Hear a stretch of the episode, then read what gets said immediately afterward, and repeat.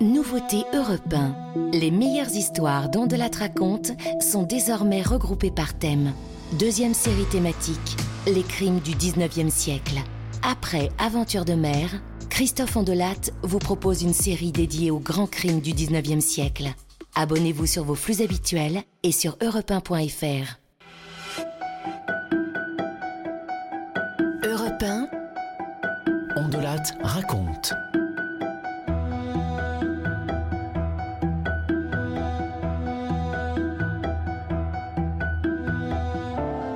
Bonjour à tous. Je vais vous raconter aujourd'hui une grande affaire judiciaire du 19e siècle, de 1840 très précisément, qui se déroule dans la région du Puy-en-Velay, dans la Haute-Loire.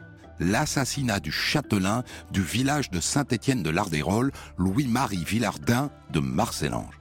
Qui l'a tué? Est-ce que c'est sa femme? Est-ce que c'est sa belle-mère, la comtesse de Chamblas Ou plus simplement, son valet? En 1840, la France est sous la monarchie de Louis-Philippe. Alors vous pensez qu'il est raisonnable de condamner des aristocrates? Évidemment non. Alors suivez-moi, c'est une histoire assez extraordinaire. Je l'ai écrite avec Thomas Audouard, réalisation Céline Lebras.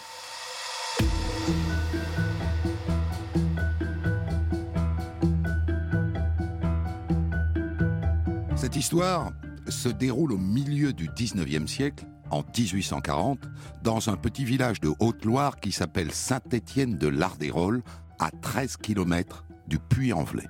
Et là se trouve un château. Enfin, c'est pas Versailles non plus, mais c'est comme ça que les gens du coin l'appellent le château, le château de Chamblas. Si on est un peu objectif, disons que c'est une grosse ferme. Une belle ferme avec une tour, une tourelle, en vérité. Mais la preuve que c'est un château, c'est qu'il y a peu vivait là le comte de Chamblas. Et à sa mort, c'est sa fille qui en a hérité. Eugénie Théodora de Laroche-Négly de Chamblas. Rien que ça. Avec son mari qui donne aussi dans la rallonge, Louis-Marie Villardin de Marcelange. Ils sont mariés depuis cinq ans. Et entre nous, c'est pas l'amour fou, puisque madame, en effet, ne vit pas là. Elle vit avec Maumont dans un hôtel particulier du Puy-en-Velay. Et d'ailleurs, d'après ce qui se dit, monsieur non plus bientôt ne vivra plus là. Il est sur le point d'aller s'installer dans l'une de ses propriétés à Moulins, dans l'Allier. Je vous le dis tout de suite, il n'ira pas, car c'est lui le mort de mon histoire.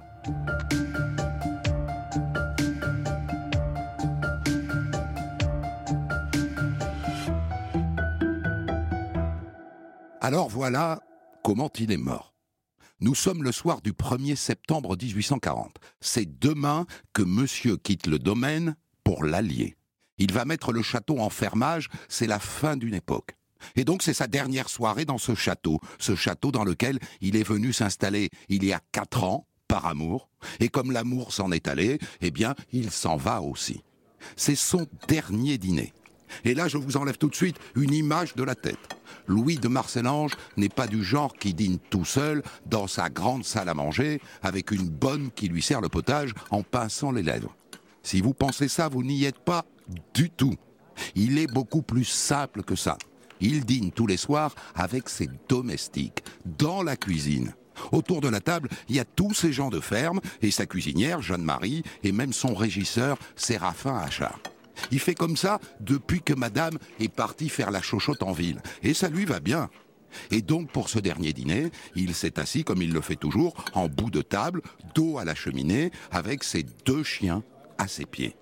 La brave Jeanne-Marie a préparé une soupe et du chou au lard. Remettez donc un peu de bois au feu. Oh, comme il fait froid.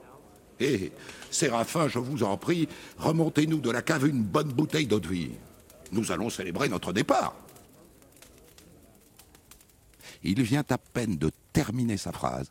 Un éclair traverse la pièce et Louis-Marie Villardin de Marcellange bascule dans les cendres de la cheminée, mort.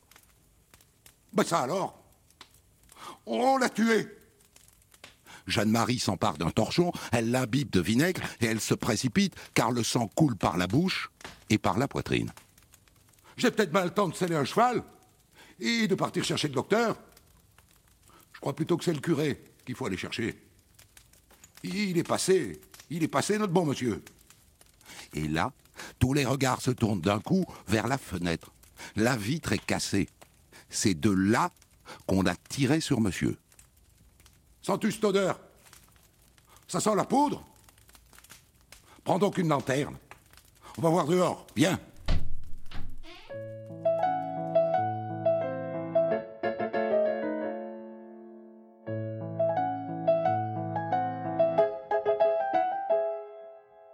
Sortent à deux, deux garçons de ferme. Et pour vous dire, ils ont la frousse.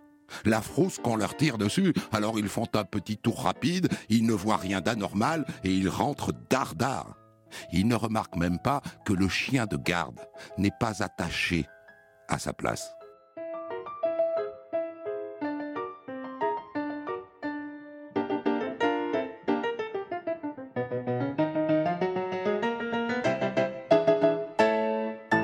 Et là, qu'est-ce qu'ils font? Bah D'abord, ils pleurnichent un peu, parce qu'ils l'aimaient bien. Une partie d'ailleurs d'entre eux devait le suivre dans sa nouvelle propriété. Et puis, constatant qu'il est tard, eh bien que voulez-vous? Ils vont se coucher. On verra demain.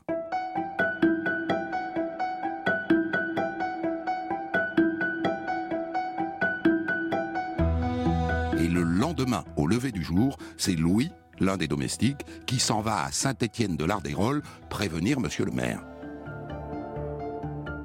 Terrible nouvelle, mon pauvre Louis, que tu m'apprends là. Ah, terrible nouvelle. Il me faut prévenir sa femme. Euh, je m'en vais rédiger une lettre. Pourrais-tu la lui porter au Puy-en-Velay? Oh, bien sûr, monsieur le maire. Bien sûr que je peux.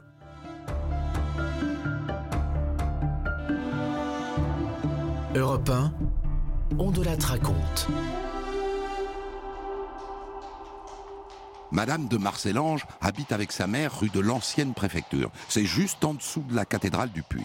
Un bel hôtel particulier dont la porte est ornée d'une tête de méduse.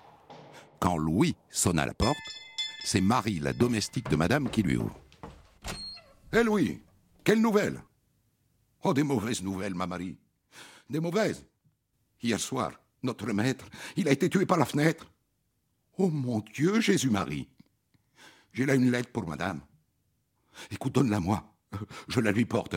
Et toi, tiens, va voir Jacques. Il connaît bien du malheur en ce moment. Un mois qu'il est cloué au lit. Ça lui fera bien plaisir de te voir. Jacques, c'est Jacques Besson, c'est l'un des domestiques de madame. Il a ce qu'on appelle à l'époque la petite vérole, la variole autrement dit. Comment ça va-t-il, mon bon Jacques Oh, j'ai une terrible nouvelle pour toi. On a tué monsieur. Tué monsieur? Et comment ça? Ben, on était à table, on a tiré par la fenêtre. Il est tombé raide. Il a reçu deux balles. Ah ben ça alors? Et là, Jacques change de sujet. Regarde donc mes pieds, comme ils sont écorchés. Oh, je peux à peine marcher. Je souffre à chaque pas. Je vous raconte ça parce que on s'étonnera plus tard qu'il soit passé si vite à autre chose. Bref.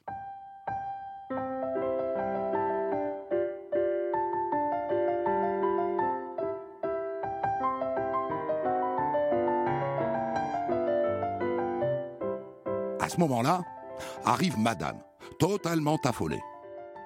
Oh, oh je ne comprends pas. Je ne comprends pas comment la chose est arrivée. Et là-dessus, elle rejoint ses appartements. Et elle se met à écrire une lettre au préfet de la Haute-Loire. Monsieur le préfet, plongé dans la douleur, je n'ai que le temps de vous prier de vous rendre auprès des autorités judiciaires pour leur faire connaître l'affreux événement qui vient de m'arriver. Ayez la bonté, immédiatement après, de vous rendre à Chamblas et de tâcher de recueillir des renseignements sur les auteurs du crime, afin qu'ils puissent être signalés à la justice. La suite de la lettre est assez délicieuse. Elle demande au préfet, figurez-vous, de se charger des funérailles de son époux. Oui, monsieur, pas gêné. Elle lui suggère de se rapprocher de sa famille qui vit dans le Bourdonnais. Et elle ajoute elle-même de sa main, à la plume, cette phrase étonnante. Je ne pourrai pas moi-même être présente aux obsèques.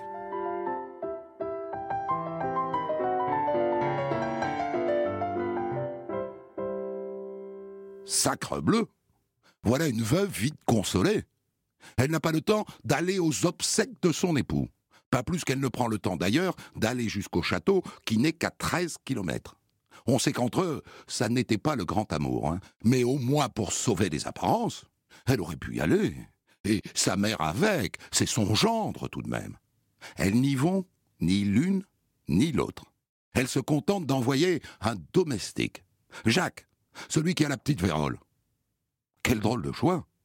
Je dis ça parce que il est de notoriété publique que Jacques et monsieur de Marcellange ne s'appréciaient guère, au point que monsieur l'avait mis à la porte, l'obligeant à se réfugier chez madame et sa mère. Oh, ça avait fait un sacré foin, hein, pensez-vous. Jacques travaillait au château depuis ses 16 ans. Monsieur le comte l'avait embauché comme gardien de pourceau et il avait fini par en faire son homme de confiance, l'administrateur du domaine. Et monsieur le comte meurt et monsieur de Marcellange le renvoie. Alors vraiment, quelle drôle d'idée de l'envoyer lui.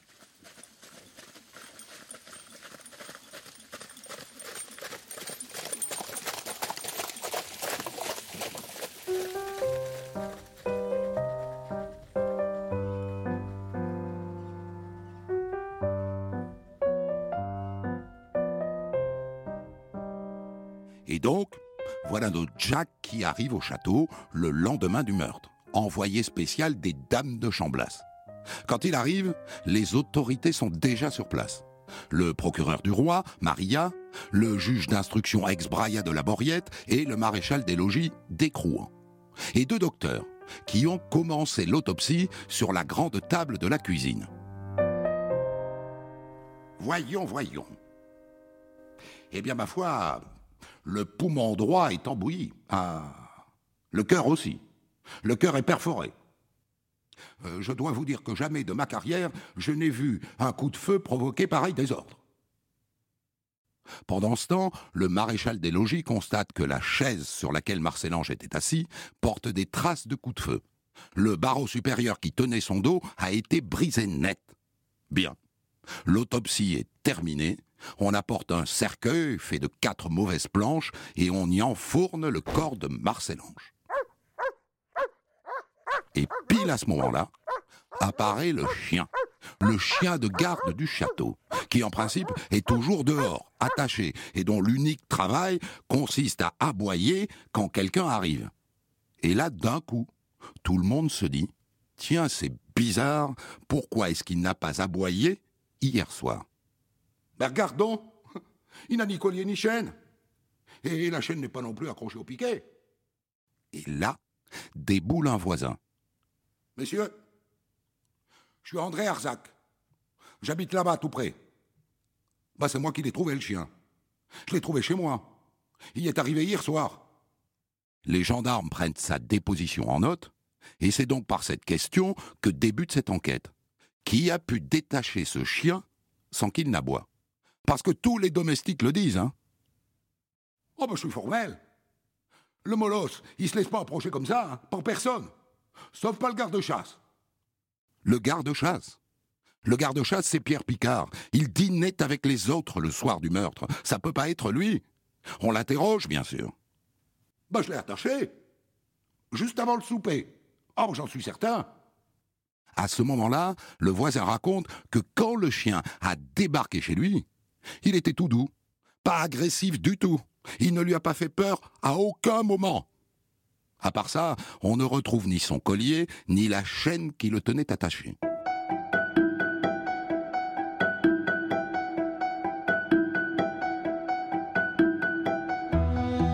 Je sais ce que vous vous dites.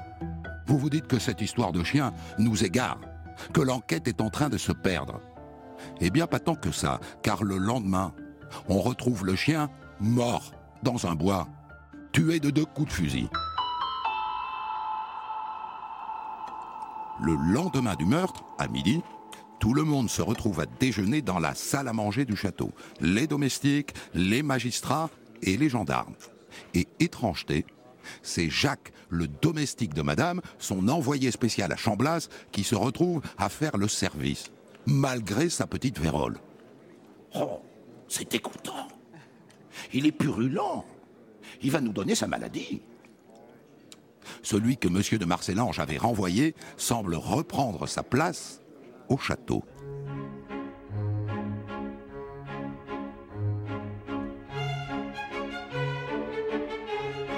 Aussitôt le repas terminé, débarque le notaire qui vient poser des scellés sur les portes du château.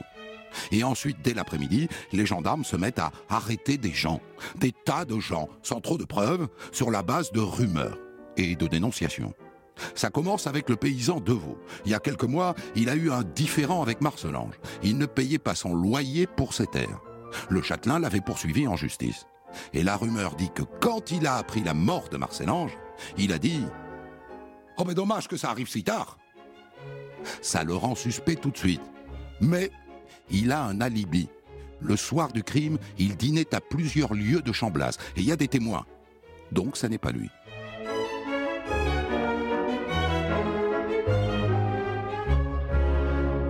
Quelque temps plus tard, le voisin le plus proche du domaine, un certain Claude Reynaud, vient raconter aux gendarmes qu'il pense avoir vu le tueur.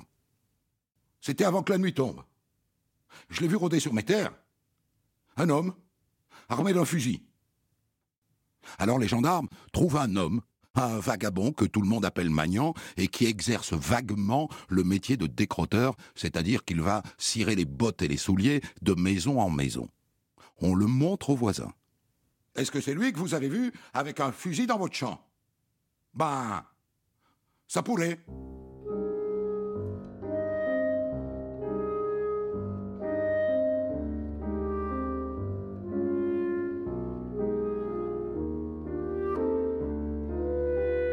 Et ce ça pourrait suffit à l'envoyer en prison. Après quoi, les gendarmes arrêtent un certain Côtepaille, un Boissonnet et un certain Boudoul car les gens disent que ce Boudoul s'est mis à trembler quand il a vu le cercueil de Marcelange. Au total, ça fait quatre personnes en prison, sans aucune preuve, sans aucun mobile. Quel serait l'intérêt de ces gens à tuer Marcelange? Qu'est-ce que ça leur rapporte? Rien. Quel bénéfice en tirent-ils Aucun. Qu'importe. Les gendarmes ne les relâchent pas pour autant, au cas où, on ne sait jamais à l'époque, garder un innocent en prison ne pose strictement aucun problème. Alors qu'entre nous, il paraît clair que l'assassin n'était pas un rôdeur. On n'a pas tué Marcelange pour le voler, puisqu'on l'a tué de loin et qu'on n'est pas rentré.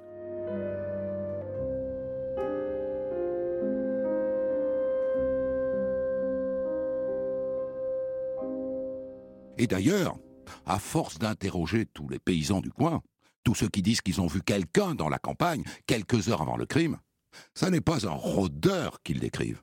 Ils parlent d'un homme avec de grosses lèvres ourlées, portant une blouse blanche et un pantalon de velours vert olive, et chaussé avec des escarpins. Des escarpins en pleine campagne. Ça n'est pas la description d'un manant, ça. Hein ça serait plutôt la description d'un bourgeois, ou au pire, d'un valet un peu poudré mais certainement pas d'un paysan.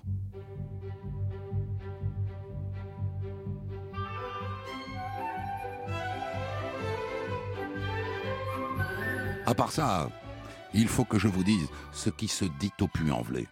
Ah, parce que ça cause, hein, en ville. Oh là là là là, ça cause beaucoup. Ce meurtre passionne les gens. Et qu'est-ce qu'ils disent, les gens? Ils pensent qu'il faudrait chercher du côté de ces dames les dames de Chamblas, Eugénie Théodora et sa maman. Bah, sont elles qui l'ont fait tuer? C'est évident. Elles l'ont jamais aimé. Elles ne le trouvaient pas assez raffiné, trop bouseux pour elles. Ah bah, je suis bien d'accord avec toi. Mais par qui l'ont-elles fait tuer? Mais par leur valet, pardi. Par Jacques Besson. Ça coule de source.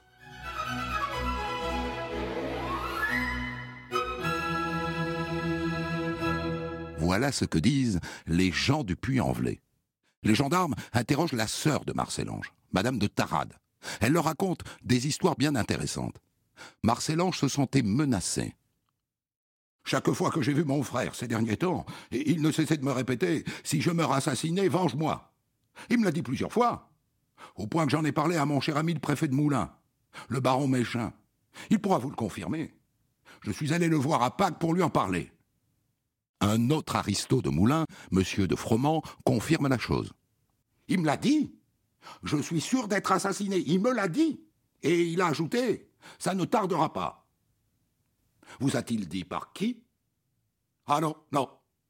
Ça, il ne me l'a pas dit. Là-dessus, le vieux monsieur de Marcellange à Moulins, le père du mort, reçoit une lettre anonyme. Une horreur.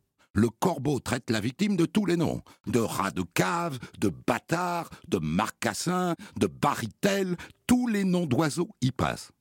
Mais surtout ce que dit ce corbeau, c'est que monsieur de Marcellange délaissait son épouse, qu'il l'a laissée sans argent, qu'elle était obligée de faire des ardoises chez les marchands du puits, au point qu'elle avait demandé la séparation de biens, qui d'ailleurs lui avait été refusée par le tribunal.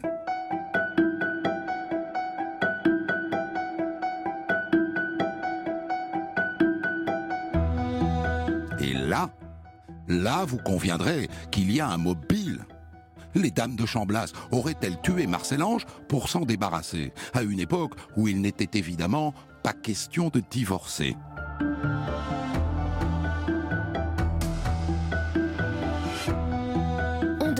Raconte sur Europe 1. Sa femme et sa belle-mère. En faisant interroger les domestiques un par un, le juge s'aperçoit que la belle-mère, la comtesse, n'est pas pour rien dans la séparation du couple. Elle ne supportait pas son gendre. Et qu'est-ce qu'elle ne supportait pas? Oh ben ses manières. C'est une dame de la ville. Et lui, il arrivait au repas, le torse débraillé, les ongles noirs, les sabots crottés. Et ça ne leur convenait pas, ni à elle, ni à sa fille. Ce sont des dames de la ville, je vous dis. Elle, elle s'intéressait aux belles robes, et, lui, il ne les laissait pas dépenser. C'est là qu'elles sont parties, toutes les deux, du château. Exactement. C'est là qu'elles sont allées vivre en ville, au Puy-en-Velay. Très intéressant. Il y avait donc du ressentiment entre Marcel-Ange et sa femme et sa belle-mère. Et le juge n'a pas encore tout entendu. Mais monsieur le juge, il y a aussi la mort des deux fils de monsieur de Marcel-Ange. Elle est bizarre. La mort des fils, dites-vous? Bah oui, oui, oui. Ils avaient deux fils. Ils sont morts tous les deux à quatre mois d'intervalle. Ah. Et où vivaient-ils? Ben, ils vivaient chez les dames de Chamblas, au puits. Et de quoi sont-ils morts au juste? Ah, ça on ne sait pas, monsieur le juge. Elles n'ont même pas averti monsieur de Marcellange de la mort du second. Comme je vous dis. Mais monsieur, en tout cas, a bien regretté de ne pas avoir demandé l'autopsie.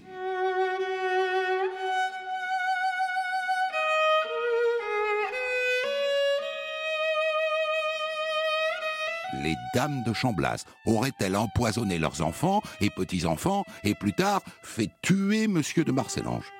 C'est une accusation considérable. Le juge apprend alors une drôle d'histoire. Un soir qu'il rentre de voyage, Louis de Marcellange n'a pas la force de poursuivre jusqu'à Chamblas. Et donc il s'arrête pour coucher au puits. Il arrive tard, sa femme et sa belle-mère sont absentes, la cuisinière est déjà au lit, c'est Marie, la femme de chambre, qui l'accueille.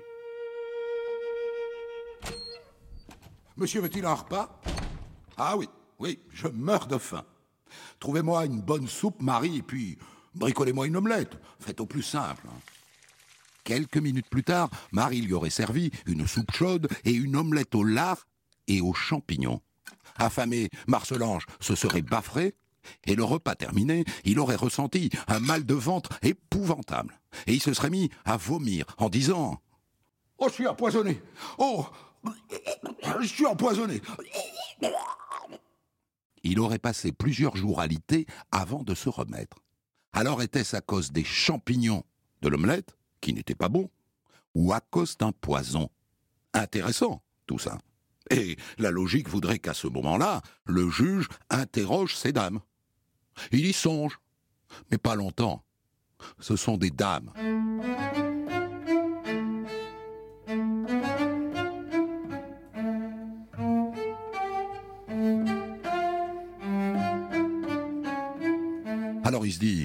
Qu'il en soit, si elles l'ont fait, si elles l'ont fait tuer, elles ne l'ont pas fait toutes seules, elles ne l'ont pas fait elles-mêmes, elles ne sont pas allées elles-mêmes avec un fusil derrière la fenêtre du château tirer ces deux coups de feu. Elles l'ont fait faire par l'un de leurs domestiques. Et pourquoi pas Jacques? Jacques Besson, l'homme à la petite vérole, qui n'aurait pas été difficile à convaincre, puisqu'il avait lui-même un compte à régler avec son ancien patron qui l'avait fichu dehors. D'autant qu'un ouvrier agricole raconte la scène suivante, le jour où justement Marcel-Ange a mis Jacques Besson à la porte.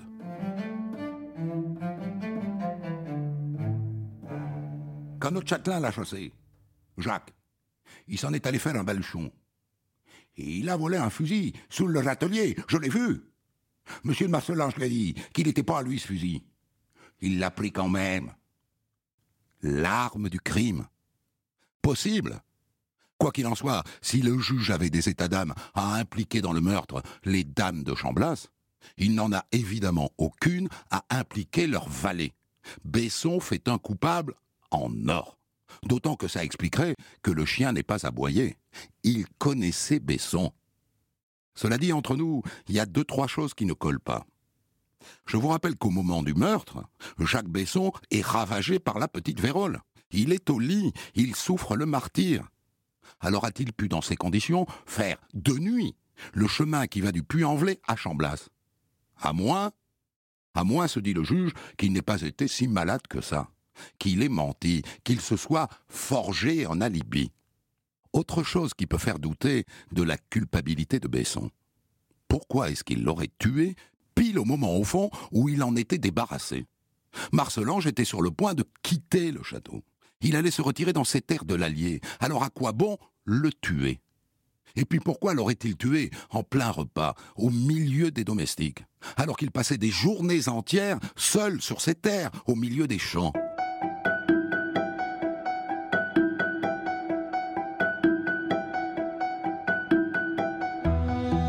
Travaillé par ces questions, le juge se dit, c'est qu'il y avait une urgence.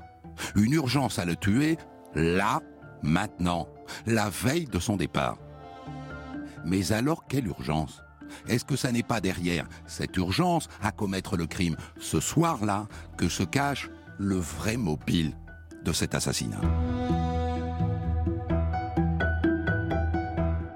Et là, le juge apprend que c'est le lendemain, et seulement le lendemain, juste avant de partir, que M. de Marcellange devait signer l'affermage du château de Chamblas, la location des terres et de la ferme.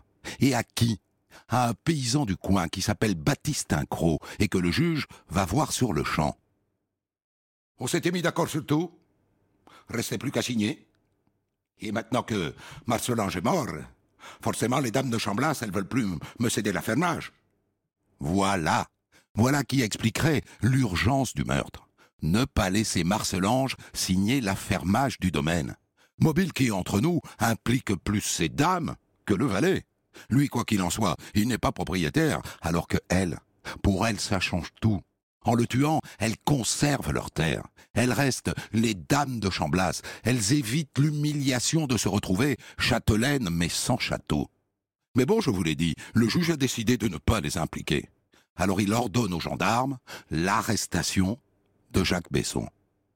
Mais je vous en prie, soyez discrets. Euh, les dames de Chamblas ne doivent pas être importunées.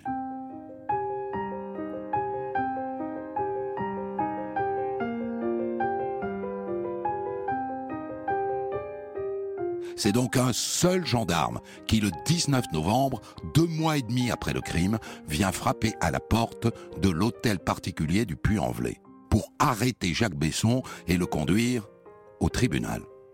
Le soir même, les dames de Chamblas lui font porter à la prison son lit et le même repas qu'elle.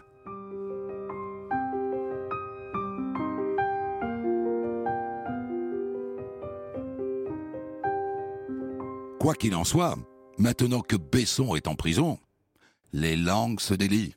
Une madame Taris, par exemple, vient répéter ce que son voisin, un berger dénommé Arzac, lui aurait dit en confidence. Il m'a dit que Besson lui avait proposé de l'argent pour empoisonner Monsieur de Marcelange. Ah, je vous jure qu'il me l'a dit. Le juge fait interroger le berger. Il ne confirme pas, mais il ne dément pas non plus, ce qui revient à charger un peu plus Besson. À ce moment-là, considérant qu'il tient sans doute son coupable, le juge décide de libérer l'un de ceux qui croupissent en prison depuis le début de l'enquête, le décroteur Magnan. Il était temps. Et il réinterroge neuf fois le fameux voisin Claude Reynaud, qui prétend avoir vu l'assassin dans son champ avant le crime. Est-ce que oui ou non, la personne que vous avez vue ce jour-là était Monsieur Besson? Ouais, c'était lui. Ah Et pourquoi ne l'avez-vous pas dit plus tôt? Bah, c'est que je craignais pour ma vie. Moins. Il interroge aussi plusieurs fois Besson lui-même, qui répète à chaque fois Mais j'ai pas pu le faire. J'avais ma petite vérole, j'étais cloué au lit.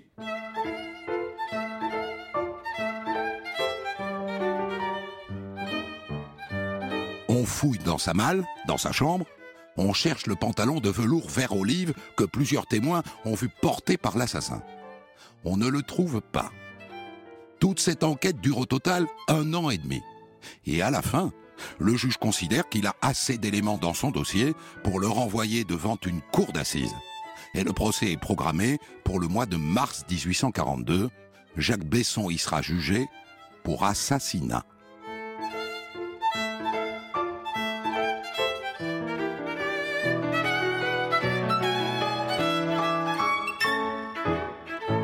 En attendant, tous les soirs, les dames de Chamblas lui font livrer, dans sa cellule, une part de leur propre repas, tous les jours. Alors soit c'est de l'affection, hein, c'est possible, soit elles veulent s'assurer qu'il ne les lâche pas, qu'il ne dira jamais, pendant le procès, que c'est elle, elles deux, la mère et la fille, qui lui ont demandé de les débarrasser du mari encombrant.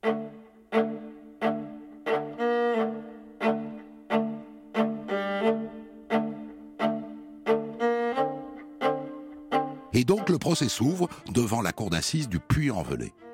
Besson est défendu par deux avocats, maître Guillot et maître Mathieu. Et à chaque fois qu'on lui donne la parole, il répète la même chose. Mais j'ai pas pu le faire. J'étais malade. J'avais la petite vérole. J'étais au lit. Entre autres choses, on fait venir à la barre le berger Arzac. Vous vous souvenez que l'une de ses voisines prétend qu'il lui a fait des confidences, que Besson l'avait recruté pour empoisonner Marcelange. Ce qu'il n'a jamais confirmé ni infirmé pendant l'instruction. Alors, monsieur Arzac, Besson vous a-t-il, oui ou non, demandé de mettre du poison dans la soupe de monsieur de Marcelange? Ben non. C'est une menterie, tout ça. Il m'a jamais dit ça, je, jamais. Vous mentez. Le président ne le croit pas. Alors qu'est-ce qu'il fait? Eh bien, il le fait arrêter, sur le champ, à la barre de la cour d'assises. Vous serez jugé, monsieur. Vous serez jugé pour parjure.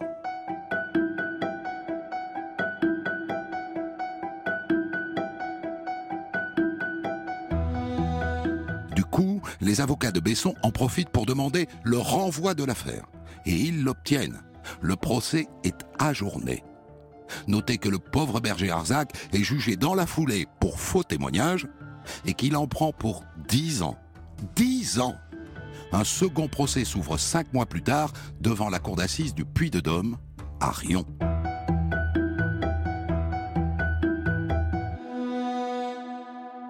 Et la cour est présidée cette fois par le conseiller Mandos de Névrezé, qui a le sens du spectacle, puisqu'il a fait exposer au beau milieu du prétoire toutes les pièces à conviction. La chaise, perforée par les balles, les vêtements du mort, tachés de sang, et même les projectiles retirés de ses plaies. Et une fois de plus, Jacques Besson répète qu'il est innocent. Je peux pas l'avoir fait. J'étais malade. J'avais la petite vérole. J'étais cloué au lit depuis un mois. Le ministère public, qui sait que le dossier est un peu branlant et qui n'a pas de preuves formelles, a fait citer 109 témoins. La partie civile 29 et l'accusé lui-même 12. On n'est pas couché. Parmi les témoins, une dentelière du puits qui vient raconter ce qu'elle a entendu de la bouche même de sa cliente, Théodora de Marcelange. Elle m'a dit comme ça, si j'apprenais que mon mari est tombé avec la voiture et les chevaux dans un précipice, eh ben j'en aurais nulle peine. Elle me l'a dit. Je le jure. Ce qui revient à impliquer Madame de Marcellange. Et donc ce qui est parfaitement inutile, puisqu'elle n'est pas sur le banc des accusés. Mais elle est appelée à la barre pour témoigner. Et là, un avocat ose lui demander. Madame, savez-vous que votre mari vous soupçonnez d'avoir empoisonné vos propres enfants Non.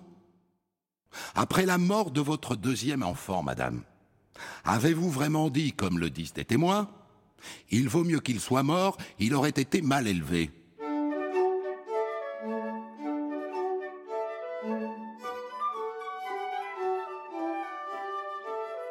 Madame de Chamblas-Fille refuse de répondre. Et dans la foulée, sa mère en fait autant. Et elles quittent toutes les deux la salle d'audience. Elles n'avaient pas le temps d'assister aux obsèques. Elles n'ont pas non plus le temps d'assister au procès. Sacrée cocotte. À ce moment-là, le procureur fait une syncope. Suspension d'audience. L'audience reprendra demain matin à 9h. Le lendemain, la cour entend le témoignage de Claude Reynaud, le fameux voisin. Vous vous souvenez qu'il a fallu neuf interrogatoires du juge pour qu'il consente à dire que c'est Besson qu'il a vu dans son champ le soir du meurtre. Confirmez-vous que c'était lui, monsieur Que vous l'avez vu? Oui. C'était Jacques Besson. Il était tout près de moi. Je le voyais sans être vu, j'étais caché derrière le sapin. Si vous aviez le moindre doute, monsieur, il faudrait le déclarer.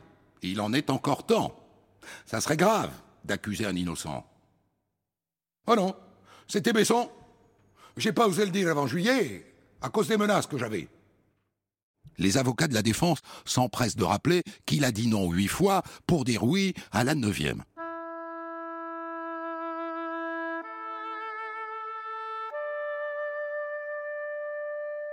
Est entendu aussi un certain Jérôme Pugin, qui habite juste en face de l'hôtel particulier des Dames de Chamblas, au Puy-en-Velay.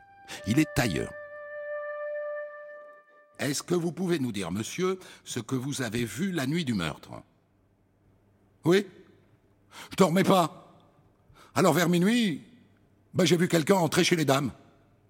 Je pourrais pas le reconnaître, il faisait nuit, mais quelqu'un est rentré. J'en suis formel. Et arrive la fin du procès. L'avocat de Besson, maître Rouet, tente alors le tout pour le tout. Si d'autres coupables si des femmes au cœur empoisonné par la haine ont préparé ce crime, s'il y a eu, comme on le disait, une corruption incessante, des séductions journalières, si Madame Théodora a sacrifié à Besson jusqu'aux grâces qu'il n'avait pas, je dirais alors, vous avez sous les yeux un malheureux fanatique. Que l'on juge tout, tout, tout, la comtesse et la femme de chambre, qu'ils soient égaux, c'est la loi, c'est le droit, que l'on juge tout c'est assez adroit. Détourner au dernier moment l'attention sur les dames de Chamblas pour tenter de sauver la tête de Besson. Mais ça ne marche pas. Après 25 minutes de délibération, Jacques Besson est condamné à mort.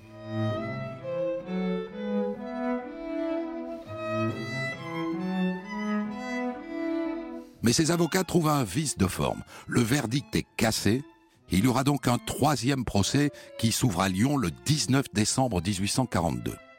Je ne vous le raconterai pas en détail, mais notez que cette fois-là, les dames de Chamblas ne viennent pas témoigner. Et leur bonne Marie non plus, qui pourtant depuis le début offre un alibi à Besson. Elle était avec elle le soir du crime. Elle le dit et elle le répète, elle ne le redira pas cette fois-là. Et donc le 27 décembre 1842, Jacques Besson est à nouveau condamné à mort la cassation est refusée et la grâce du roi Louis-Philippe aussi.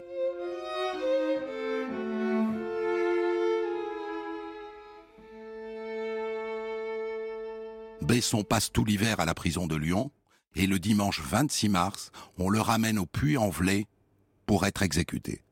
Une dernière fois, Maria, le procureur du roi, va le voir pour qu'il avoue. Besson l'envoie bouler. Et le 28 mars à midi, sur la place du Martouret, 20 000 curieux sont là pour voir tomber sa tête dans un panier.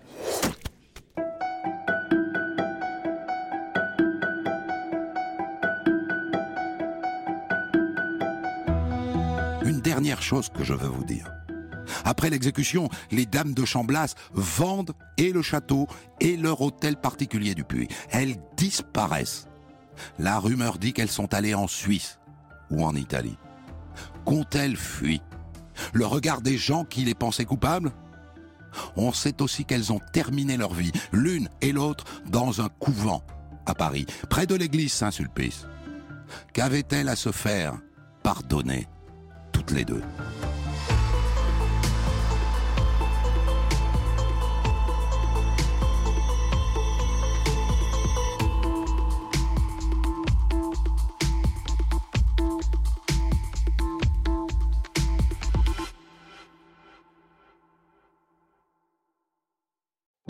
Découvrez l'histoire du jour dont de la raconte à 14h sur Europe 1 et dès 6h du matin en podcast.